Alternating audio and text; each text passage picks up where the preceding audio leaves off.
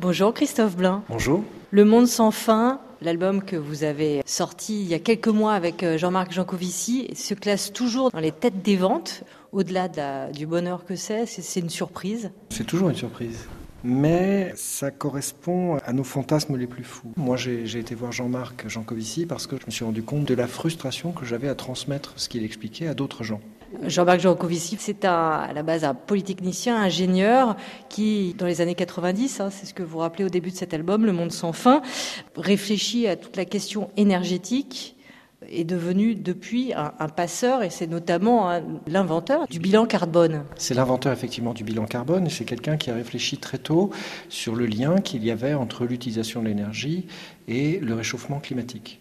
Jean-Marc a une façon de présenter ça par rapport à notre vie quotidienne et par rapport à l'organisation même de la société et la façon dont elle s'est organisée de manière historique. Nous sommes dépendants des énergies fossiles et nous sommes dans un état de confort et d'utilisation qui est très au-dessus de nos moyens par rapport aux ressources. Et la façon dont il l'explique de manière très imagée est tout à fait euh, saisissante. Elle nous rend intelligents parce qu'on comprend des phénomènes très complexes à travers des analogies qui sont euh, immédiatement lumineuses. Donc l'idée de faire un livre était aussi l'idée de transmettre. Ça devient un objet, ce ne sont plus des conférences auxquelles euh, on va, c'est plus facile d'accès, euh, plus ludique. C'est une bande dessinée avec des images, je dessine les images qu'emploie Jean-Marc, on en a créé ensemble pour expliquer tout un tas de phénomènes complexes qui deviennent simples à la lecture.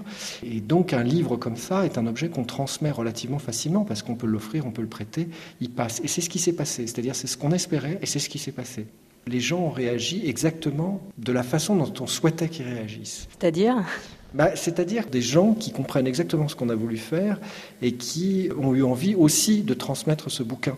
Euh, donc, donc, succès. Et c'est la première fois qu'il m'arrive de fantasmer sur la possibilité d'un succès qui arrive tel que je l'ai imaginé. Christophe Blain, vous avez eu du succès quand même par le passé. Euh, notamment euh, Quai d'Orsay. Je me souviens aussi de votre bande dessinée avec le chef Alain Passard.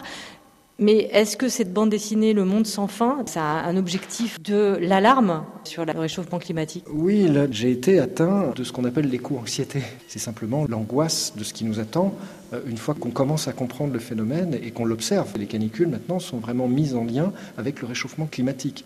Ça a été une de mes grandes motivations pour aller vers Jean-Marc, qui propose des solutions, qui tire des, des sonnettes d'alarme euh, et qui est de plus en plus écouté. Alors on trouve des planches originales de votre dernière bande dessinée, Christophe Blain, Le Monde sans fin, à la galerie euh, Barbier à Paris jusque fin août, mais pas que. Hein, c'est toute une rétrospective. Euh, ici, on peut euh, découvrir et pour ceux qui le peuvent acheter des planches originales. Oui, Jean-Baptiste Barbier a repris l'exposition qui a été faite à Angoulême, une très belle rétrospective. Et cette exposition qui était très belle n'a pas duré très longtemps. Elle n'était que quatre jours. Et Jean-Baptiste Barbier a décidé de la prolonger il a choisi d'exposer euh, les planches qui étaient à Angoulême. Christophe Blain, merci. Je rappelle donc le titre de votre dernière bande dessinée en date, toujours euh, en vente, Le Monde sans fin avec Jean-Marc Jancovici, euh, publié chez Dargaud, et donc l'exposition à la Galerie Barbier jusqu'au 27 août.